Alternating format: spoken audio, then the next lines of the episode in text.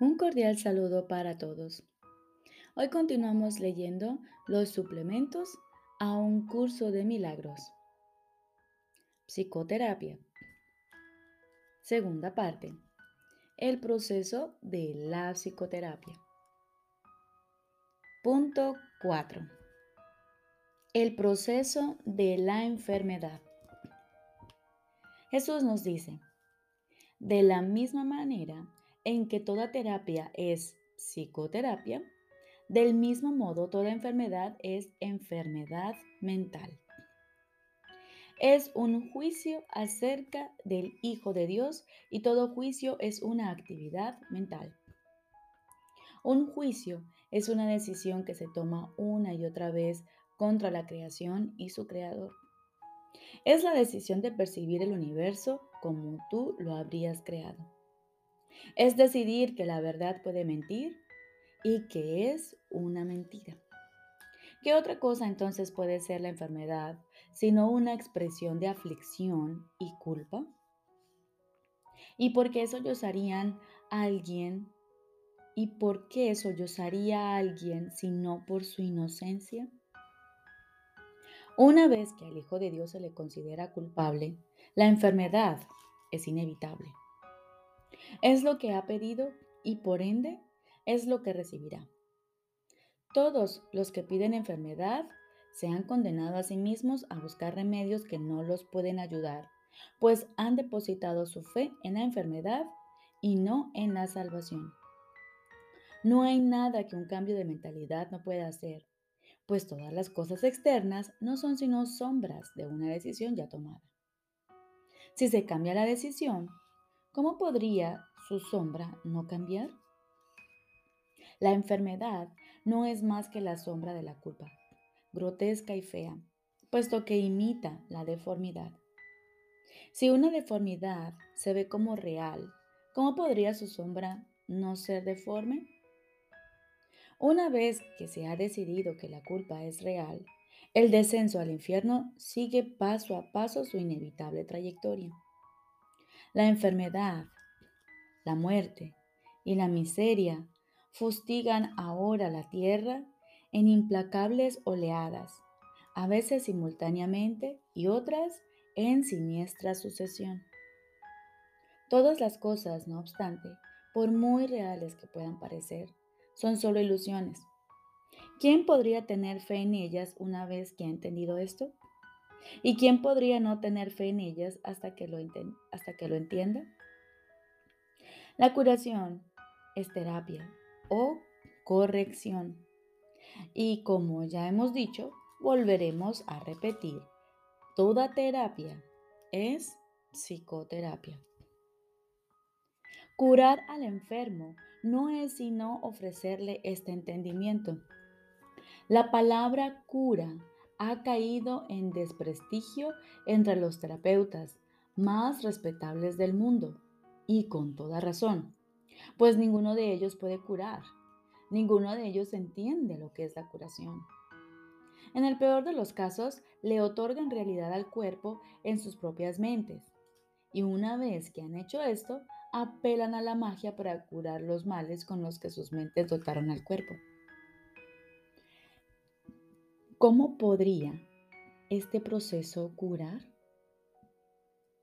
Es ridículo de principio a fin, mas una vez comenzado, del mismo modo ha de concluir. Es como si Dios fuese el diablo y fuera necesario encontrarle en el mal. ¿Cómo podría haber amor ahí? ¿Y cómo podría lo enfermo curar? ¿No son acaso estas dos preguntas la misma? En el mejor de los casos, es posible que los sanadores, entre comillas, del mundo, y el término sanadores, tal vez sea cuestionable aquí, lleguen a reconocer que la mente es la fuente de la enfermedad. Pero su error estriba en la creencia de que la mente puede sanarse a sí misma. Esto tiene algún mérito en el mundo donde el concepto de grados de error tiene sentido. No obstante, sus curas siguen siendo provisionales, O bien puede que surja otra enfermedad que reemplace a la anterior. Pues mientras no se comprenda el significado del amor, la muerte no se ha superado. ¿Y quién puede comprenderlo sin la palabra de Dios que Él dio al Espíritu Santo para que fuese su regalo para ti? Cualquier clase de enfermedad puede definirse como el resultado de verse uno mismo débil, vulnerable, malvado y en peligro, y por ende en constante necesidad de defensa. Sin embargo, si el yo fuese realmente así, cualquier defensa sería inútil. Las defensas que se procuran, por lo tanto, no pueden sino ser mágicas.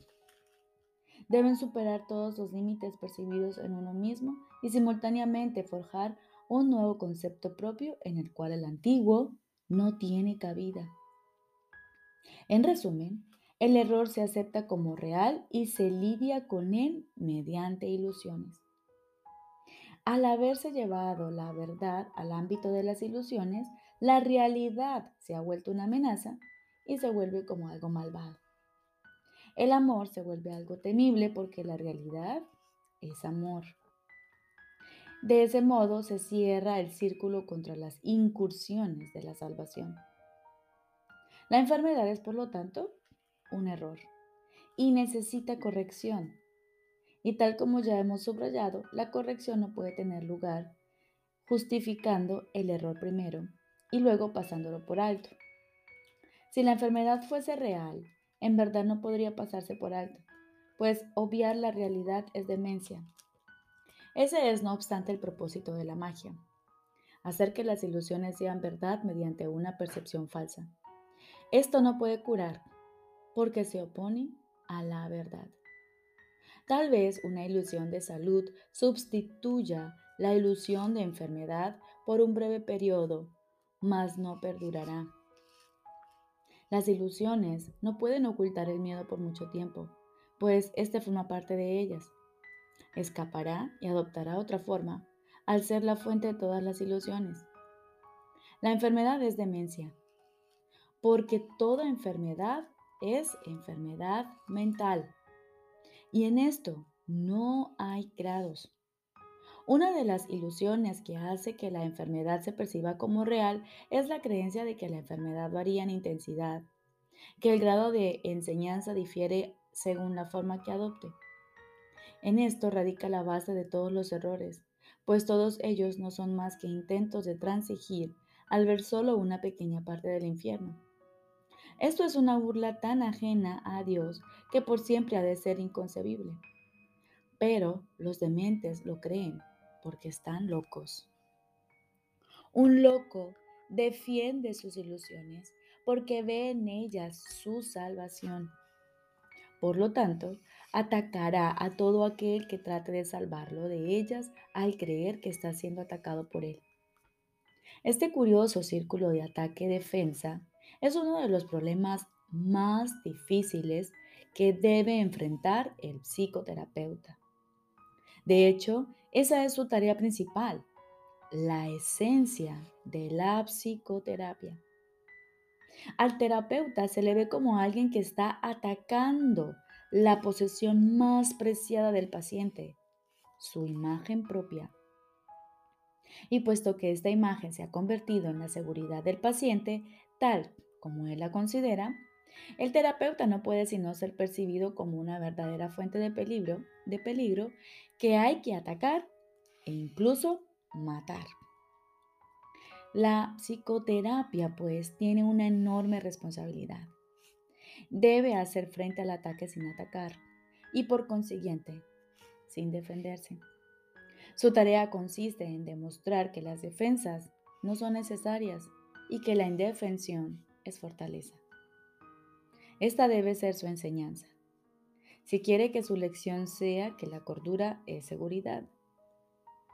No puede hacerse suficiente hincapié en el hecho de que el demente cree que la cordura es una amenaza. Este es el corolario del pecado original. La creencia de que la culpa es real y de que está plenamente justificada. Por lo tanto, la función del psicoterapeuta consiste en enseñar que la culpa, al ser irreal, no tiene justificación, ni ofrece seguridad alguna. Por consiguiente, siempre será indeseable, además de irreal. Esta única doctrina de salvación es la meta de toda terapia, pues alivia la mente de la insensata carga de culpa que tan fatigosamente arrastra. Y de este modo la curación se logra. No se cura al cuerpo, simplemente se le reconoce como lo que es. Si se percibe correctamente, se puede entender su propósito. ¿Qué necesidad hay entonces de enfermedad? Con este único cambio, todo lo demás vendrá por añadidura. No hay necesidad de complicados cambios. No hay necesidad de largos análisis, ni de discusiones o búsquedas fatigosas.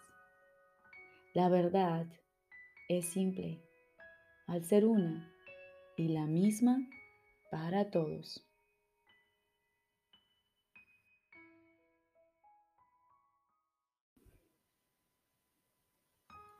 Ahora continuamos con el libro de ejercicios. Noveno tema especial. ¿Qué es el segundo advenimiento? El segundo advenimiento de Cristo que es tan seguro como Dios, es simplemente la corrección de todos los errores y el restablecimiento de la cordura. Es parte de la condición que reinstaura lo que nunca se perdió y restablece lo que es eternamente verdad. Es la invitación que se le hace a la palabra de Dios para que ocupe el lugar de las ilusiones. La señal de que está dispuesto a dejar que el perdón descanse sobre todas las cosas, sin excepción y sin reservas. La naturaleza totalmente inclusiva del segundo advenimiento de Cristo es lo que le permite envolver al mundo y mantenerte a salvo de su dulce llegada, la cual abarca a toda cosa viviente junto contigo. La liberación a la que el segundo advenimiento da lugar no tiene fin pues la creación de Dios es ilimitada. La luz del perdón ilumina el camino del segundo advenimiento porque refulge sobre todas las cosas a la vez y cual una sola. Y así, por fin, se reconoce la unidad. El segundo advenimiento marca el fin de las enseñanzas del Espíritu Santo allanando así el camino para el juicio final, en el que el aprendizaje termina con un último resumen que se extenderá más allá de sí mismo hasta llegar a Dios. En el segundo advenimiento, todas las mentes se ponen en manos de Cristo para serle restituidas al Espíritu en el nombre de la verdadera creación y de la voluntad de Dios. El segundo advenimiento es el único acontecimiento en el tiempo que el tiempo mismo no puede afectar. Pues a todos los que vinieron a morir aquí, o aún han de venir, o a aquellos que están aquí ahora, se les libera igualmente de lo que hicieron. En esta igualdad se reinstaura a Cristo como una sola identidad, en la cual los hijos de Dios reconocen que todos ellos son uno solo. Y Dios el Padre le sonríe a su Hijo, su única creación, y su única dicha. Ruega pues, porque el segundo atenimiento tenga lugar pronto, pero no te limites a eso, pues necesita tus ojos, tus oídos, tus manos y tus pies. Necesita tu voz, pero sobre todo necesita tu buena voluntad. Regocijémonos de que podamos hacer la voluntad de Dios y unirnos en su santa luz. Pues mirad, el Hijo de Dios es uno solo en nosotros y podemos alcanzar el amor de nuestro Padre a través de Él.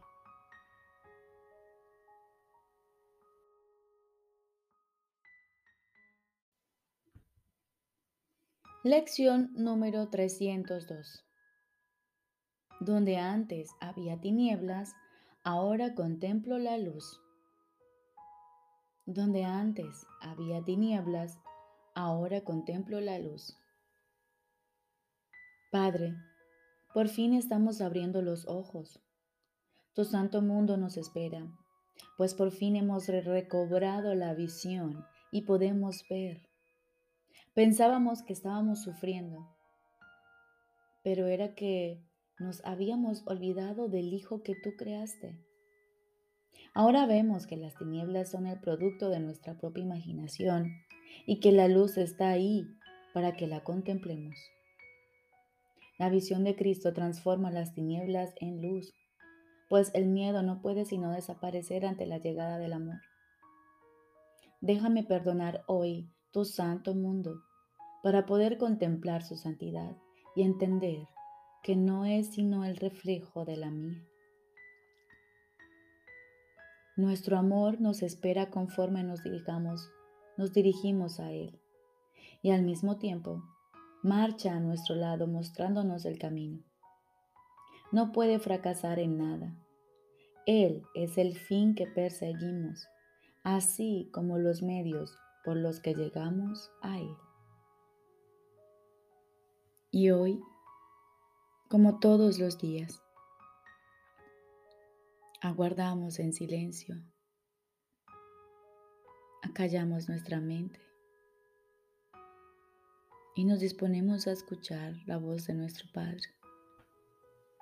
Estoy seguro de que Él te hablará y de que tú le oirás.